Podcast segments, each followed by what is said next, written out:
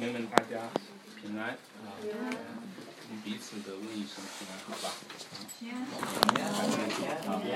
好，大家平安。你在线上弟兄姐妹们可以打字啊，可以对着啊彼此有一些问安啊，感谢主啊。嗯，好，谢主。嗯，我们今天讲的题目叫“重生进入永生”。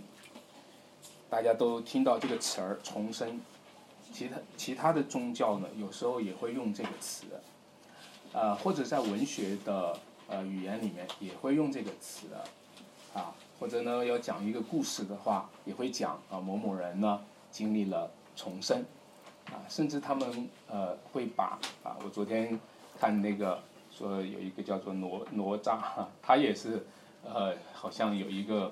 啊，有一个特别的哈，我我不展开他的故事，就是说，人们会把其他宗教的一些事情呢也讲到重生，但是这些文学的修辞啊，啊，基本上都是限定在一个具体的人有一些特殊的经历或者特殊改变，这个改变有多大呢？啊，这个改变有没有从罪人的生命改变成一个义人的生命？这个改变有没有从一个死人的生命改变成一个永生的生命呢？这个就不是任何的比喻它能够达到的，因为重生是要进入什么永生？这些改变，如果你在文学的手法里面描述某某人经历的重生，请问他得到永生了吗？请问啊，这些经历重生的人，他们得到的生命算不算是一个不朽的生命？你就会发现，如果我们要讲真正的重生，如果我们要讲永生，我们就需要追溯到创造生命的主，我们就需要追溯到拯救生命的主。那么，所以呢，我们需要追溯到这位降世为人的主耶稣基督，他为我们舍命流血。死在十字架上，有复活升天这样的一个巨型的工程。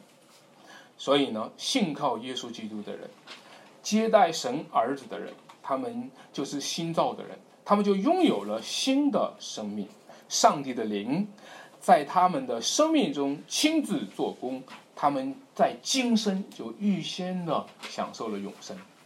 那我从三个方面和大家讲哈，我讲的第一个题目呢叫做重生啊，但是这个重生是一个生命的飞跃。那第二个我会讲讲人子啊啊，第三个呢我会讲这个信心啊。那我们讲重生，这是一个生命的飞跃。每个人的根本的问题就是生命的问题。每个人根本的问题不是说他的智商比较差。啊，提高一下他的智商，他的情商比较差，啊，给他有一些心理的安慰，使他的情感变化一下。每个人根本的问题是他的生命有问题，这个生命是活在死权之下，这个生命是活在罪权之下，每个人都已经死在了罪里面。所以呢，结合你这一段经文当中。他在啊下面的经文，他曾经说：“他说世界上的人呢，都住在黑暗里，在黑暗里却怎么样呢？不爱光，倒爱黑暗。这就是人的生命的问题。如果我把死和黑暗画一个等号，把光明和永生画一个等号，就说每一个人都要进入黑暗，最终要进入永远的黑暗。”而现在呢，就已经住在黑暗里，也就是说，每一个人都会死，都会下地狱。但是现在呢，已经住在死里面。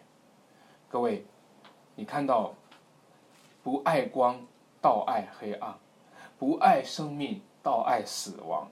这就是今天人们需要重生的光景。那今天。这个经文里面讲到的是一位尼哥底母，尼哥底母好像不是什么坏人啊。尼哥底母你要看的时候，他描述他是一个什么犹太人的官儿，啊，他是个法利赛人，对吧？他好像不是什么坏人，他好像是个艺人，他好像又有这个道德啊，又有信仰呃，他又有这个什么呢？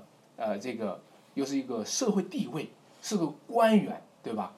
我想他也不会在钱财上不会匮乏。这样的一个人，仍然是一个需要重生的人。罪人需要重生，艺人也需要重生，底层人需要重生，那高层的人呢也需要重生，低端人口需要重生，白领阶层呢也需要重生。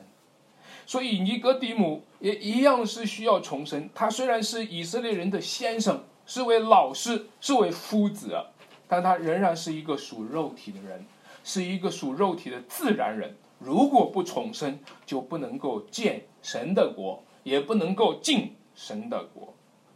当尼哥底母见到耶稣的时候，他讲的第一句话说：“他做了对耶稣基督做了一个这样的推论。他说：‘我知道你是从上帝那里来做师傅的。’这句话算是尼哥底母的基督论，这句话算是尼哥底母的信仰宣言。”这句话算是尼哥底母对于耶稣基督的信仰。我觉得很多人可能和尼哥底母那样的在信耶稣。我觉得今天在基督徒里面，很多人和尼哥底母差不多是那样信耶稣的。老师啊，我知道你是从神那里来做师傅的。很多人今天来到教会的时候，他们信耶稣的方式，其实也是像尼哥底母一样的，过着一个白领的生活。然后他优雅的对着。主耶稣说：“我知道你是从神那里来做师傅的，但是他的心目当中，并不觉得耶稣是救主，他觉得耶稣是师傅。你看一看他的推论是这样子，他说：因为你所行的神迹，若是没有神的同在，就无人能行。有意思啊！他说：因为你行了神迹，所以你一定是个老师。”行神迹和老师是怎么样的一个关联呢？你看看尼哥底姆建立的因果推论，你看看他的这个逻辑关系。因为你行了神迹，没有人能行。这神迹为什么不是看见神的国呢？为什么从神迹不是看见神的国度、权柄和荣耀呢？为什么从神迹推出来的你一定是个老师，你一定是个夫子，你一定是从神那里来做师傅的？你看一看。今天，一个人文主义者，一个他，就连神迹给他带来的仍然是关联了一个人的教导和人间的师傅，但是他没有看见神的国。这就是耶稣说，你需要重生，因为你看见的只是人的教导。其实好多的基督徒，包括我们啊，也常常是把。神的国当做是一个人的教导而已。虽然我们今天也在这里讲上帝的国，大家听见的还是一个人的教导。我听见了安安弟兄安传道在讲神的国，这不过是个人的教导。这就是今天好多基督徒的信仰，因为我们祷告说：“神呐，求你与我们同在。”也像尼格迪姆讲一句话。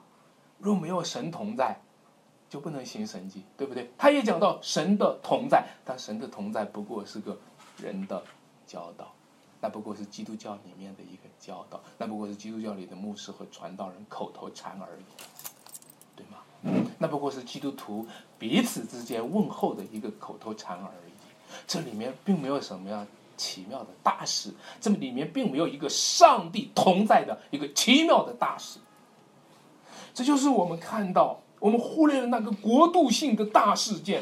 我们觉得圣灵的工作是个轻描淡写的事儿，我们觉得神的同在是个清清荡荡的事儿，而不觉得它是国度性的大事件。所以主说：“你必须重生。你若不重生，你就们不能够领悟那个上帝的国是什么大事。你若不重生。”你就不能够知道神的国是大事件。一个题目就反映了：哎呀，人如何重生呢？难道人老了还要回到母腹里再生一次吗？当他听到这个重生，就想到马上想到是回到母腹里再生一次，这就叫属肉体的人。属肉体的人只懂肉体的出生。属肉体的人只懂肉体是怎么生长的，用肉体生长理解生命。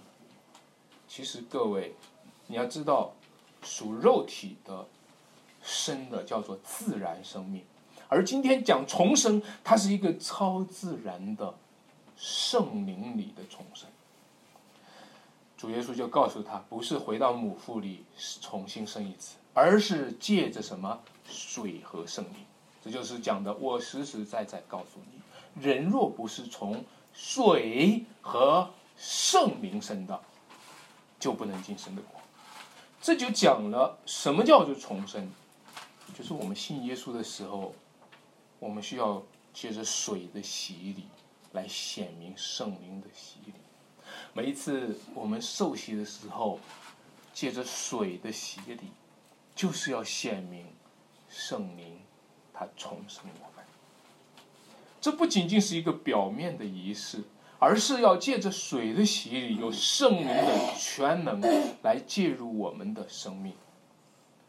母腹里面生养儿女，这是奇妙的事，对吧？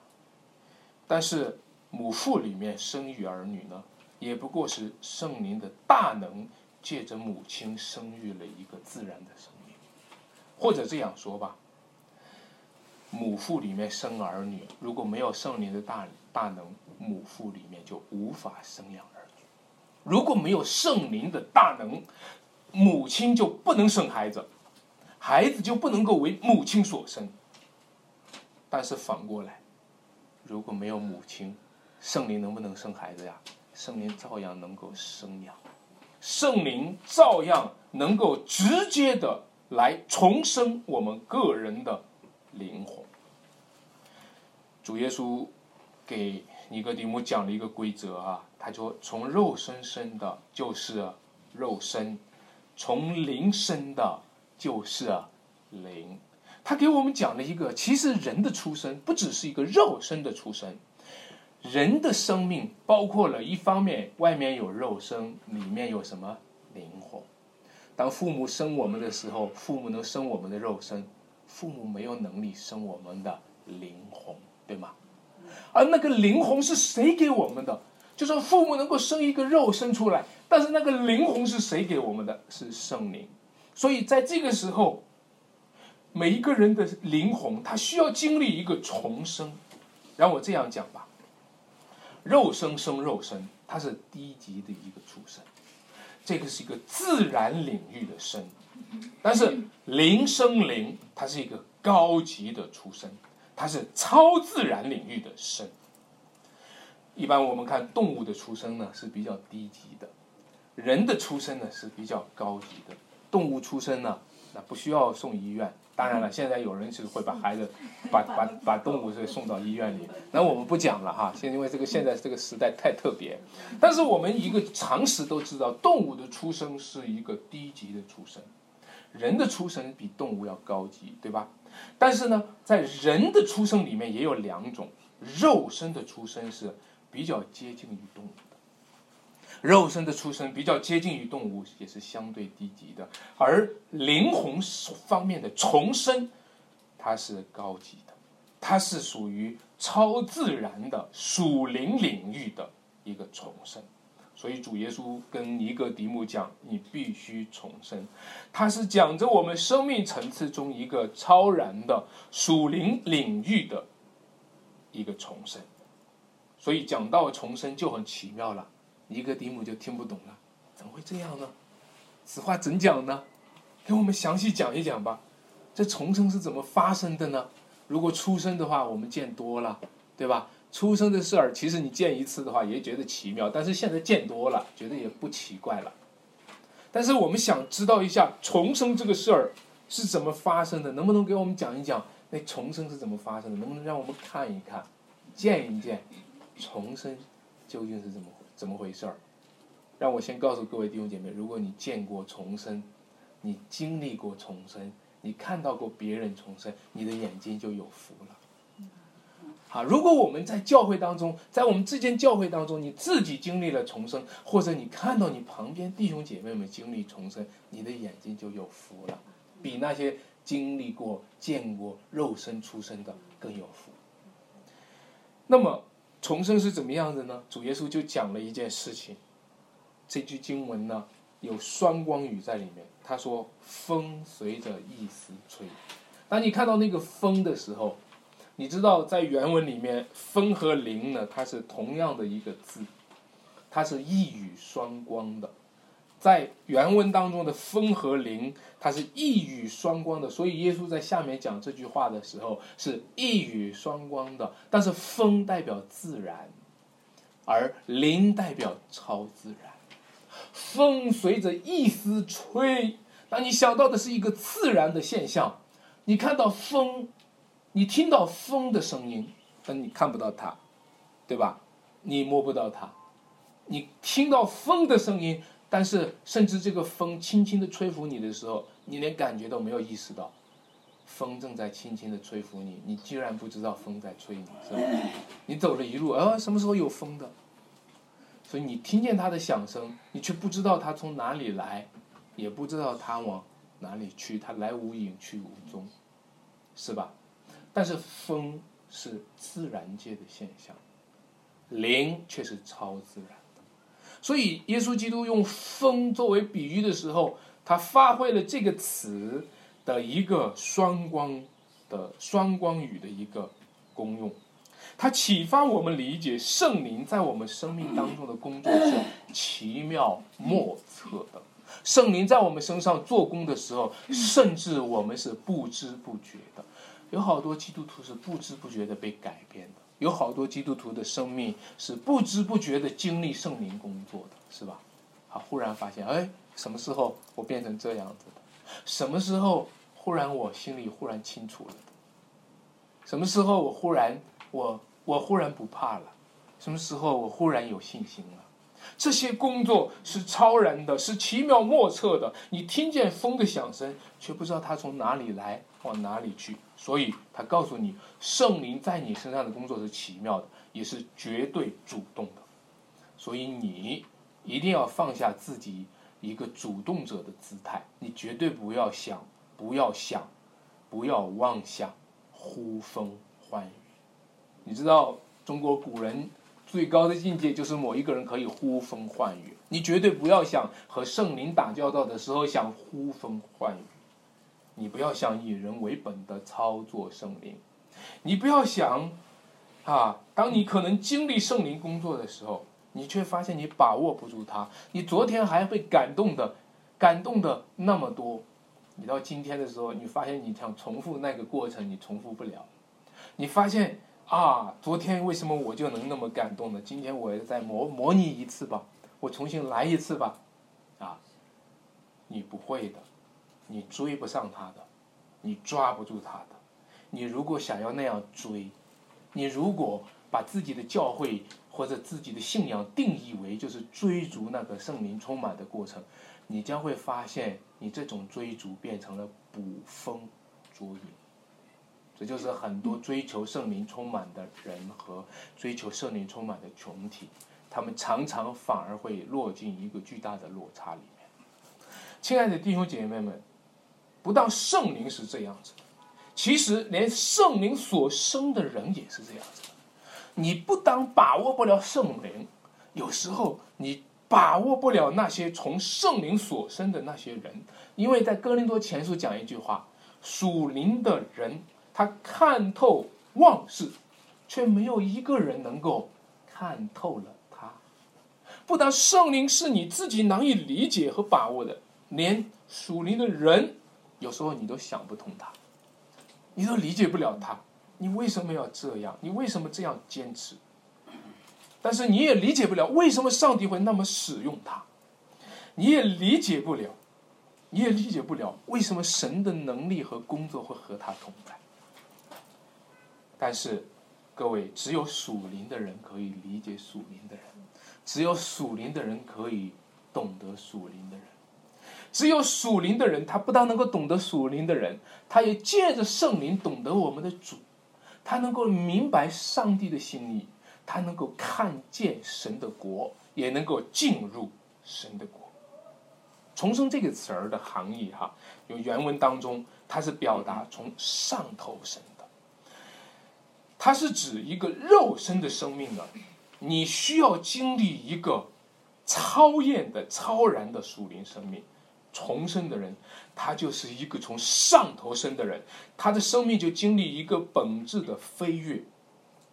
他经历了与耶稣基督的同死同活，主耶稣从死里复活，他也与主一同复活，与他一同升天，看见那天上的国度，也思念那上面的事，念念不忘的，就是承受上帝的国和其中的一切赏赐。假如你坐在飞机上的时候，你开始。感觉到地下的人如同蝗虫，你感觉到地下的人如同如同一个虫子虫子的世界，你感觉到天上的世界更真实的那一刻，对吧？或者你会想，哦，天上这么大的空间都空着，在这个世界当中，这是一个真实的世界，有一个真实世界的主人，在这个真实世界当中，他一定有他自己的经营。假如说地上的世界一平方米能够卖到一万块钱的话，那么天上有那么大的空间，一平方米可以卖到多少钱？我们难以想象，对吧？也许你会说啊，只是这个这个没有兑现了，对吧？但是各位，让我今天和你说，可以告诉你一个秘密：地上的人永远都不会知道天上的国度有多大的价值。永远都不会知道，他们永远都不能够看见天上的国度有多大的价值。只有在圣灵里重生的人，只有在圣灵里拥有了凭据的神的儿女，他们看见那个天国的价值，就宁愿背起十字架，就宁愿丢弃万事，看为，就宁愿为主受苦受逼迫，也要承受天上那一个。国度永恒国度的产业，所以各位，我们的重生是来自于哪？就是来自于与主同死同活。我们的重生就是来自于与他一同复活，是主耶稣的复活开启了新生命。因着耶稣的复活，他升上了高天，坐在神的右边，他领受了天上地下的权柄，他就将圣灵浇灌，浇灌在地上的教会。显明天国的国权，所以主耶稣基督的教会就是在被圣灵充满中，彰显了天国的国权。耶稣复活升天有多尊贵啊！只有重生的人才能看见。主耶稣的身体，他的教会有多么荣耀啊！只有重生的人才能看见。只有重生的人，他才能够被圣灵充满。才能够经历亲身的体会和经历，上帝国度是如此的宝贵的价值。我讲第二个点啊，第二个点讲人子啊，第一个讲重生，第二个讲人子。讲到人子的时候，他这是一个巨型的工程，因为他从天降下，又升上了高天，这是一个巨型的工程。如果我们讲重生是从上头生，我们就必须讲一讲从上头来的人子。人子从哪里来？从上头来，就是从天降下的，道成肉身的主耶稣基督。重生的生命就是主耶稣基督所赐的生命。耶稣基督彰显了一个天上的生命，属天的生命，他把属天的生命显现出来。怎么显现的呢？分两个步骤，一个就是降卑，一个就是升高。主耶稣呢属天的生命，那个重生的生命，就是那个属天的生命，它显现出来就是通过他的降卑和他的升高。在他的降卑和升高里面，核心的那个聚焦点是两个：受死和复活。他的受死是他降卑的极点。他的复活，就是他升高的起点。弟兄姐妹们，从某种角度上，主耶稣降下来，从天降下来，那就已经是在承担死亡了。主耶稣从天降下来，住在我们人类中间，还没有死的时候，他就要承担死亡，因为他作为永生的神，他却道成肉身，他就已经承担着死亡了。而主耶稣基督他复活的时候，他将生命显明出来；他升上高天的时候，他就将最最超然的生命显现出来。因为这种生命，哈，一种复活的生命。一种新生命是可以升天的，这种新生命是可以复活的，这种新生命也是可以升天的，这种新生命是可以克服死亡的，这种新生命也是可以飞跃在天上的。这种全新的生命，是上帝上帝借着他的圣灵赐给我们不朽的永生。有一句话说：“人往高处走。”水往什么低处流？当主耶稣基督降杯呢？他降杯的比任何的水都要降杯，他降杯的比任何的水更加的谦卑，更加的柔和。他降杯的比任何的水都那么柔和到一个地步，被杀害，被弃绝，甚至被丢丢在了死地和阴间的黑暗里面。主耶稣降杯，降杯到这样的地步。但是主耶稣升高呢？身高也比任何人升的都高，都高。因为人往高处走，耶稣基督他往高处走，他复活，他升天，他不像是我们一步一步爬上去的，他是，他是升上去的，他是被右上帝的右手高举上去的，他被上帝高举在万民之上，超过了一切执政的、掌权的。众天使和有能力的都服了他。有时候我们讲人往高处走，水往低处走，低处流，我们是对自己的生命有感慨。我们感慨人生当中起起落落，对不对？我们感慨啊，我曾经经历过一个阶段，是一个非常非常低落的阶段。我也曾经经历过一个阶段，是我人生的高潮。当我们感慨的时候，我们怎么能够感慨比得过耶稣基督的降杯和升高呢？如果你感慨自己的人生，感慨我曾经起起落落的话，那让我们也感慨一下主耶稣他的降杯和主耶稣他的升高吧。让我们感慨一下，他从至高之处降到了最卑微的境地，又从最卑微的死亡之处升到了。最高的地方，为着这个感慨，甚至所有的被造物都要感慨，望口都向他承认，望膝都要向他跪拜。弟兄姐妹们，如果你的这一生当中经历过起起落落，听说邓小平是三起三落，是吧？大概你这一生当中也经历过三起三落。那么你不不妨，你应该将你的起起落落与基督联合，你应该让你的起起落落与主耶稣基督的降杯和升高联合起来。如果你的降杯遇到了那位降杯的主，这就是你重生的机会；如果你的升高，你遇到了那位升天的主，你就感受到那个比天高。比海深的洪恩厚爱，你就更加的认识我们的主耶稣基督，你的生命就更加的成长。在我们教会当中，有很多的时候，大家经历起起落落的时候，没有与主联合，甚至有很多的弟兄姐妹们，他们会讲一些比较不那么脚踏实地的一些见证，因为我听说过很多的。类似的见证，听说某一个人曾经出了车祸，然后就经历了游天堂和游地狱的经历。你会听到，在某某地方有一个姐妹或者一个弟兄讲过他们在那个垂死边缘当中经历过天堂和地狱的经历。我自己呢，对他是从有保留意见的，因为在十三节主耶稣说，除了从天降下。人就在天的人子，没有人升过天。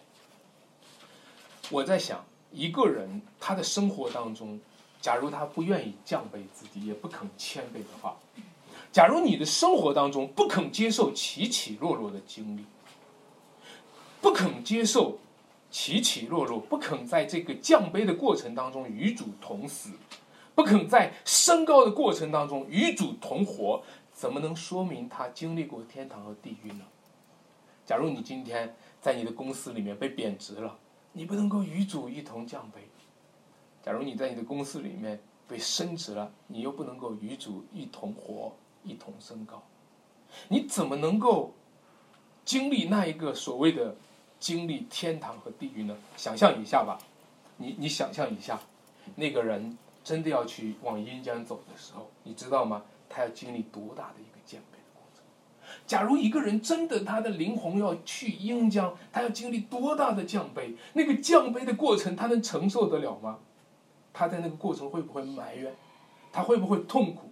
他会不会绝望？他会不会唱哀歌？就像今天我们读的“我的神，我的神，你为什么离弃我？”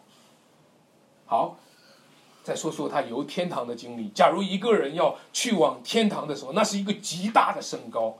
你知道，人稍微一升高的时候，就产生一个不平衡的感觉，是吧？今天你稍微一升高的时候，你这个时候就会头晕，就会眼花，是吧？如果今天大家。捧一捧你的时候，你就感觉到一下被捧的就头晕眼花，啊，就极不自在。那你想一想，那个时候会不会脸红，会不会心跳？我们能不能够承受得了那个巨大的落差？结果这个人还能够游了天堂。所以我常常在想，你能不能够承受得了那个巨大的落差？你能不能够？你如果不和耶稣同死同活？不和耶稣同降卑同升高，这个人不可能所谓的游天堂，也不可能所谓的游地狱的。亲爱的弟兄姐妹们，让我告诉你，今天与主同背十字架，有一个游地狱的机会；今天与主同背十字架，与主一同复活，就有一个经历天堂的机会。今天我们背着十字架跟随主，与他联合，那。就是我们的生命要经历一个与他一同降卑和升高的机会，所以在这里呢，讲了一个经，讲了第几节，就是第十四节，摩西在旷野怎样举蛇，人子也必照样被举起来。弟兄姐妹们，我想问大家一个问题：耶稣钉在十字架上，这是被？降卑了，还是被高举了？高举，举起来了。啊，高举。其实两个都是。你想想，他被钉在十字架上，这不是被降卑了吗？对不对？他被钉在十字架上，谁都不要他，是吧？但是实际上，实际上，很多时候我们觉得十字架被降卑了，好像被弃绝了，被丢弃了，被杀害了。但其实十字架又是一个高举的形式。又是一个高举的形式。耶稣基督的十字架，既是他承受的羞辱，也是他降卑到，是他降卑到极极致之处，但又是他的荣耀，又是他被高举。这就是我们唱的“十字架，十字架，永是我的什么荣耀”。旧约的时候，以色列人被火蛇咬了，然后上帝给他们开了一条救赎的路，让摩西挂一条铜蛇。那些被咬的人仰望那条铜蛇，他们就活过来了。而这一个这一个挂起来的铜蛇呢，就成为基督十字架的预表。当那个铜蛇挂起来的时候，很多人都觉得那个铜蛇就是一个罪魁祸首。当那个铜蛇挂起来的时候，很多人都觉得那个铜蛇是一个该杀的。其实主耶稣被挂在十字架上的时候，很多人都觉得。耶稣是罪魁祸祸首，他被被杀，很多人都讥笑他，吐唾沫在他的身上。这是他被弃绝了，但这也是他被高举了，因为耶稣基督救赎了多人的生命。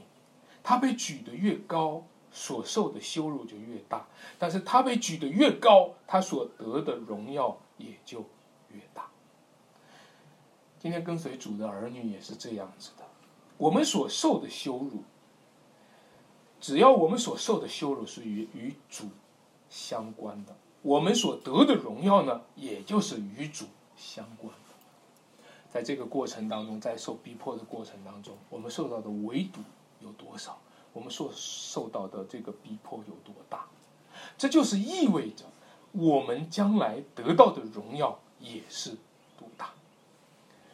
耶稣基督道成了肉身，他从天降下，却仍旧在天；他升上了高天，却又赐下了圣灵。他在降杯升高的过程当中，他一气呵成的完成了天国的天路的巨型的工程。我们今天可以奉耶稣的名祷告，是因为他降杯又升高；我们今天可以奉他的名传道，是因为他降杯又升高；我们今天可以奉他的名聚会，是因为他降杯又升高。我们这些相信主耶稣的人，相信主名的人，就是在他降杯升高所开发的一条道路上，他就是道路、真理和生命。我们就是在这条道路上领受他的一切天国应许，就是在这条道路上经历了圣灵的重生和得救的确据，还有得基业的凭据。当然了，你拥有了这个凭据，你还需要一个考验的过程，还需要一个信心经过熬炼，使我们在忍耐中成长，好叫我们的信心比那被火试验。之后能坏的金子更加宝贵，直到主耶稣再来的时候，这一切就结束了，这一切熬炼就结束了。主耶稣再来的时候，一切的答案就揭晓了。神要赏赐他忠心的儿女，却责罚一切的恶人。感谢主，你听过一首诗哈？那王之涣写的一首诗说：“啊，欲这个白日依山尽，黄河入海流。”后面两句说：“欲穷千里目，更上一层楼。”人们都喜欢登高望远。我们今天登的楼比王之涣的楼要高，啊，我们今天登的已经超过了他那个时候才几层楼，我们这个时候几十层楼，是吧？但是大家登到楼顶上就高不了了。唯有耶稣基督。他所成就的道路、真理和生命，他让我们不断的登高，他让我们不断的更新，他让我们天天生命成长，甚至让我们能够感受到天上的国度，看见神的国，也进入神的国。弟兄姐妹们，道成肉身是神所成就的巨型的工程，死而复活。是基督的巨型工程，他的降杯和升高，就让我们能够不断的跟着他生命成长。我们因此而拥有了属天的应许和属天的生命。感谢主，求主给我们更加的确据跟随他。我讲第三点，第三点的题目叫信心，这是一个确定的见证。我们每个人。都要信靠主哈，啊，我前一段时间，我听说我的朋友他要信主，因为，呃，教会给我打电话，家乡的教会打电话说，哎，你的朋友来过我们教会了，我就去探访他，探访他的时候，他说，哎呀，我去了一次，呃，后来就没去了。我说为什么呢？他说我和我妻子呢天天吵架，我很想呢借着这个通过信主看看能不能解决一下。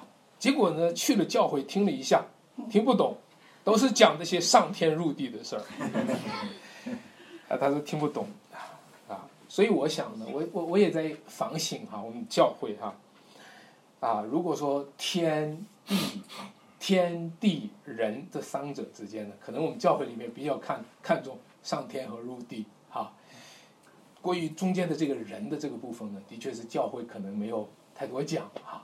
他关注的是人的事儿，但是教会讲的是什么？天和地的事儿，天就是指天堂，地就是指什么？地狱。但是他说我不关心天堂，也不关心地狱，我关心什么？关心人。那我觉得可能教会呀的的确确需要补上一个课，就是关关乎人的事儿。你对关关乎夫妻吵架的事儿，那是怎么回事儿，对吧？关乎人人类的事，关乎人文的事，关乎历史的事情，关乎自然的事情，也许教会需要补一补这个课，和他们多聊一聊这些，然后再再讲天和地。一方面呢，的确是教会需要补课，啊，一方面我的朋友呢，也的确他忽略了一件事情，就是夫妻天天吵架，那个是预先经历着地狱为什么天天吵架呢？为什么天天吵架呢？就是因为人已经不像一个人，人已经预先的被地狱的苦恼所控。你知道吗？天天吵架，天天吵架，只会越来越加剧，一直到有一天彻底的落入地狱当中。为此呢，那些上天入地的那个事儿还是需要听的，就是关于主耶稣基督他从天降到地上，又从地上升到天上的这个福音，对于我们是真正的福音。我的朋友呢，他像尼哥底母，他是一个人文主义者。基督徒可能太多的讲上天入地，人文主义者呢，他除了讲人，从来不管天也不管地，他也不把天堂和地狱放在眼里和放在心上。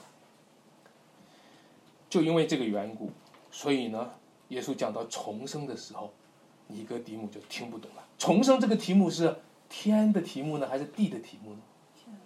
还是人的题目呢？重生这个题目其实是人的题目。重生这个题目是耶稣从人的角度讲的题。耶稣和尼格底母讲的时候，第一句并不是讲天，也不是讲地，因为耶稣知道尼格底母是个人文主义者，耶稣和他讲的是重生。耶稣和他讨论讨论生命吧。所以你对于一个人文主义者，你和他讨论讨论人生吧。你和他讨论讨论人生怎么回事吧，你和他讨论讨论生命怎么回事吧，讨论讨论生命是怎么来的，要往哪里去，重生这到死这一段是在讲什么？但是尼哥底母听不懂，虽然这是一个人的题目，是一个生命的题目，他还是听不懂，因为不认识神，你就不会认识人，因为你不认识神的创造和救赎，你就不认识。生命的事情，所以呢，啊，就在这个上面呢，尼哥底母他不明白重生，也就不明白后面耶稣讲的话。耶稣说：“我若对你们讲地上的事，你们尚且不信；我给你们讲重生，你尚且不知道，那我给你们讲天上的事，你就更加不知道了。”那么，所以各位。看起来信耶稣和不信耶稣，这是关于人的事情，对不对？其实信耶稣和不信耶稣，这不仅仅是关于人，这是关于天上的见证。信不信还不是在于我吗？信还不就是在于我信你还是我不信你吗？对不对？你我要是不信，你怎么也说服说服不了我。其实。各位信和不信，是关于天上的见证。信心的本质就是见证的领受。大家跟我重述一次，好吧？来，信心的本质就是对于见证的领受。什么叫信心啊？信心就是你领受了见证，这个就叫信心。你说，啊？我为什么不领受这个真实的见证？主耶稣今天道成肉身，这是一个真实的见证。我为什么不领受呢？不领受真实的见证，是因为领受了，在这个领受真实见证之前，领受了虚假的见证。是因为虚假的见证已经在我们心里面了。这就是今天为什么好多人不信上帝，因为无神论已经成为他们心里面的预先的见证了。因为我们与领受了无神论这个见证，以至于我们不领受上帝的见证。你为什么不相信该相信的呢？因为你相信了不该相信，所以主耶稣就和他们讲关于见证的事儿。请大家跟我来读这一组经文，这组经文就是第十一节啊，第十一节，请弟兄姐妹们一起读出来。请我实实在在的告诉你，我们所说的是我们知道的，我们所见证的是我们见过的，你们却不领受我们的见证。在这里讲到什么叫信心呢？其实信心就是领受主的见证。领受主的见证。当我们讲到说：“哎呀，别讲什么上天入地了，谁见过啊？对不对？谁见过啊？谁那个讲天堂地狱？你见过天堂吗？没有见过，所以天堂地狱的见证是不可信的。这就是今天你传福音的时候，你没见过天堂地狱，所以我不领受你这个见证，因为天堂谁见过？地狱谁见过？”所以不足采信，这就是不相信，对不对？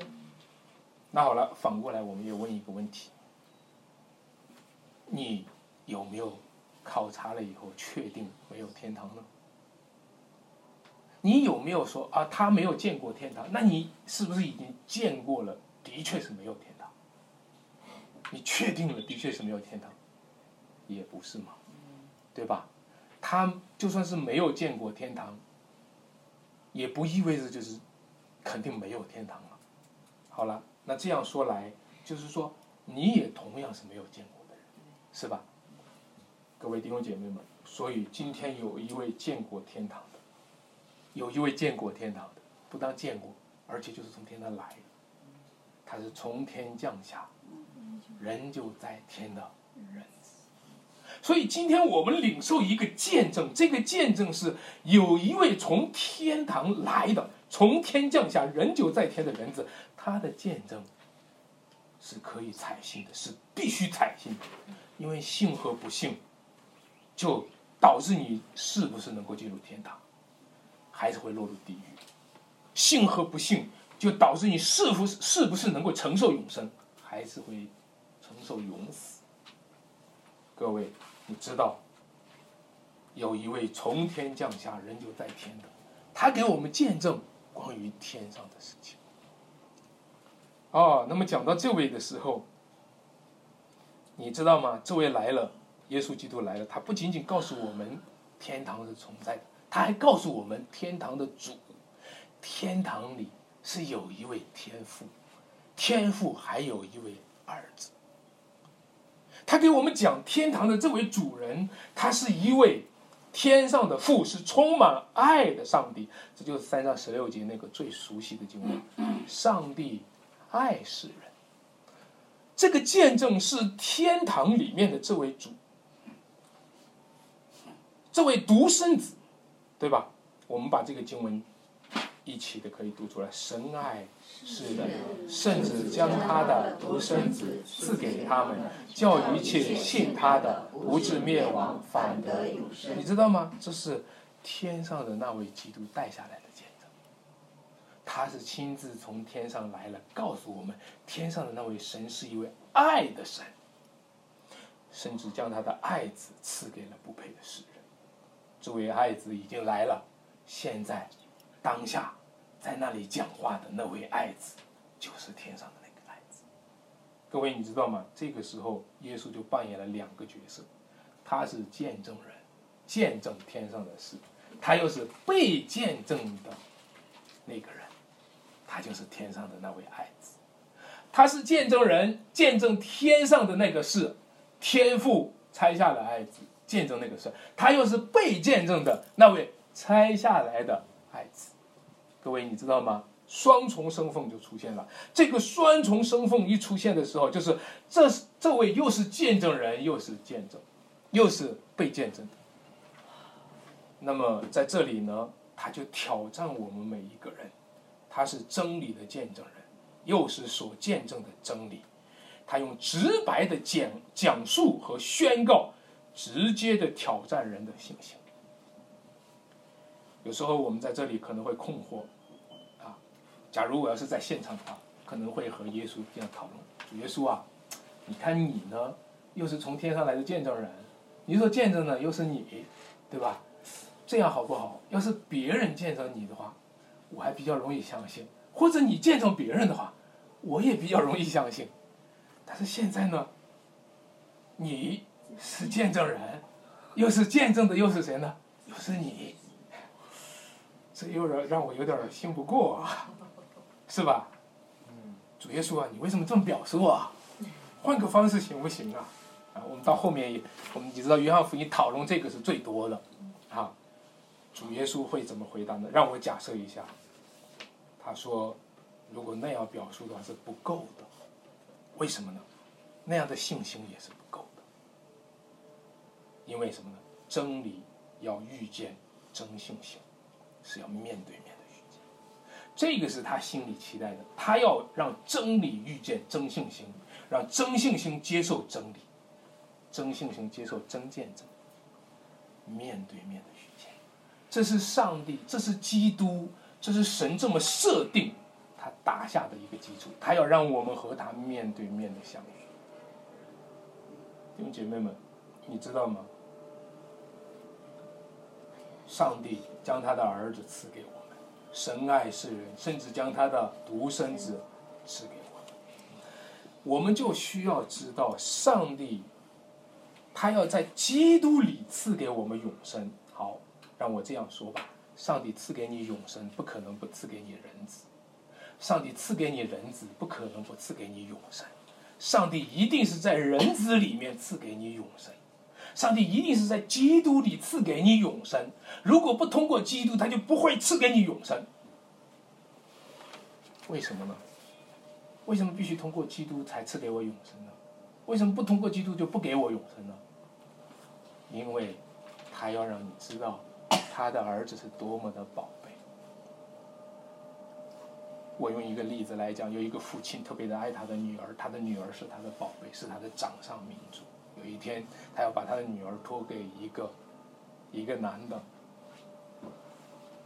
你知道他要怎么托给他呢？他他最不放心的就是，这是我的宝贝女儿，托给那个人的时候，嫁给那个人的时候，这是我的宝贝女儿。他知道不知道这个孩子对我来说是多么我多么的爱他？要把他给他的时候，除非有一点，他知道我有多么。然后知道我把他给他也是怎么样爱的他，弟兄姐妹，你知道吗？今天基督徒最大的问题就是他不知道上帝把他的儿子赐给我们，是上帝多么爱这个儿子。今天基督徒最大的问题就是不知道神是把他所爱的儿子给了我们，我们还以为是。神不爱惜自己的儿子，为我们众人舍了。哎，这也是经文上的话呀，《罗马书》第八章，神不爱惜自己的儿子，为我们众人舍了。哎，我们听了这句话就长头去尾，断章取义。神不爱惜他儿子，为我们众人舍了，所以我也不爱惜他。所以神不爱惜儿子，为我们众人舍了，我也不爱惜他，我就丢了，我就把主耶稣的信仰给丢了。弟兄姐妹们。其实你知道吗？上帝要让我们知道他的儿子是宝贝，他要让我们知道他的儿子是宝贝，所以他就说：你要想得永生，一定是通过他的儿子得到，一定是通过他的儿子得到。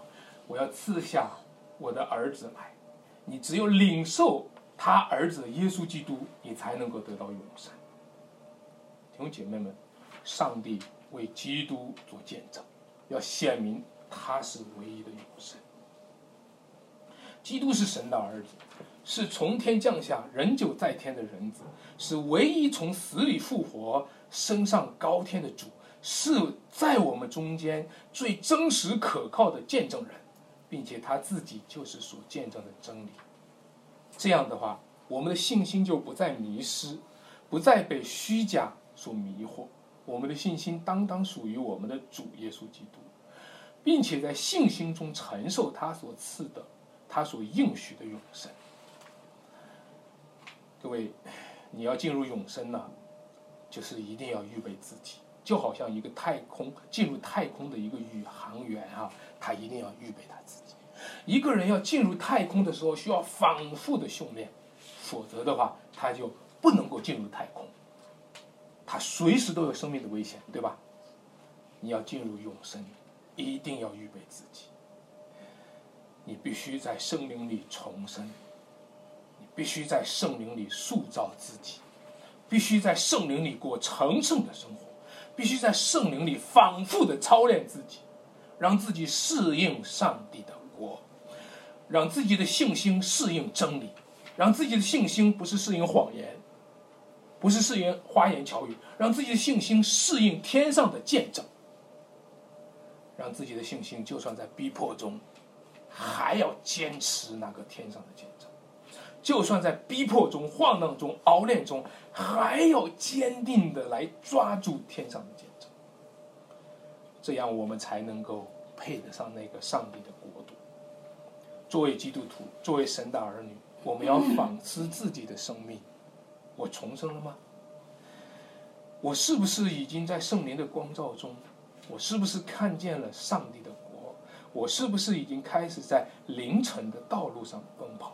我是不是切慕属灵的恩赐，结出属灵的果子？